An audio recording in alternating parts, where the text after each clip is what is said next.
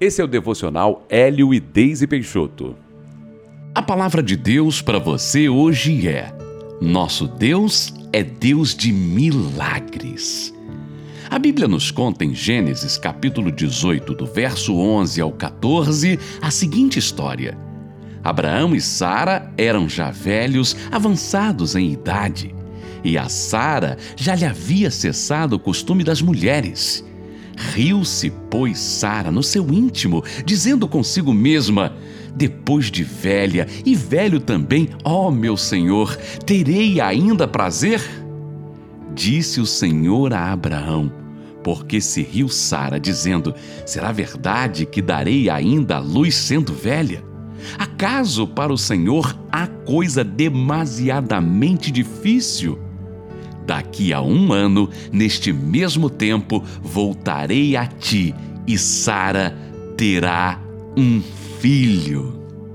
Sabemos que Deus é um Deus de milagres. Afinal, o mundo existe por Sua palavra e estamos vivos apenas porque Ele quis. O que poderia ser mais poderoso do que isto? Sara riu de uma promessa que Deus fez a ela e a seu marido. Ela foi incrédula em um primeiro momento? Sim, foi. Mas já fizemos o mesmo em certas situações, não é verdade? Esta passagem, tão conhecida por nós, revela um questionamento natural sobre uma promessa sobrenatural feita diretamente por Deus. O que impediria Deus, que criou todas as coisas e o ser humano de fazer o ventre de Sara gerar uma vida, mesmo ela sendo idosa. Você percebe que muitas vezes não damos crédito às promessas de Deus simplesmente porque elas não têm lógica na perspectiva natural?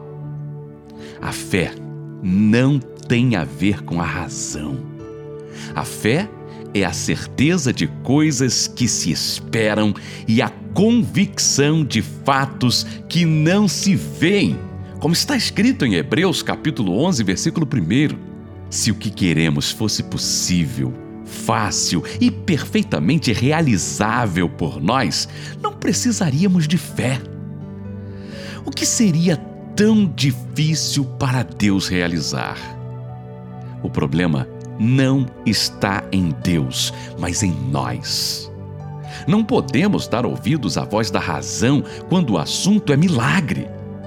Não podemos dar ouvidos à dúvida plantada pelo inimigo quando o que queremos parece impossível aos nossos olhos.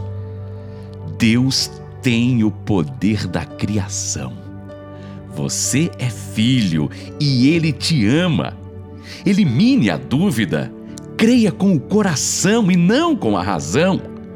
Viva por fé e persista na sua crença, pois é assim que você vai vencer todas. Vamos orar? Deus, obrigado por tua palavra que tem tantas promessas para mim.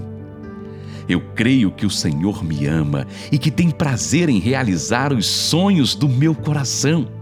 Eu rejeito a dúvida que tem me atrapalhado e decido viver por fé. Em nome de Jesus. Amém.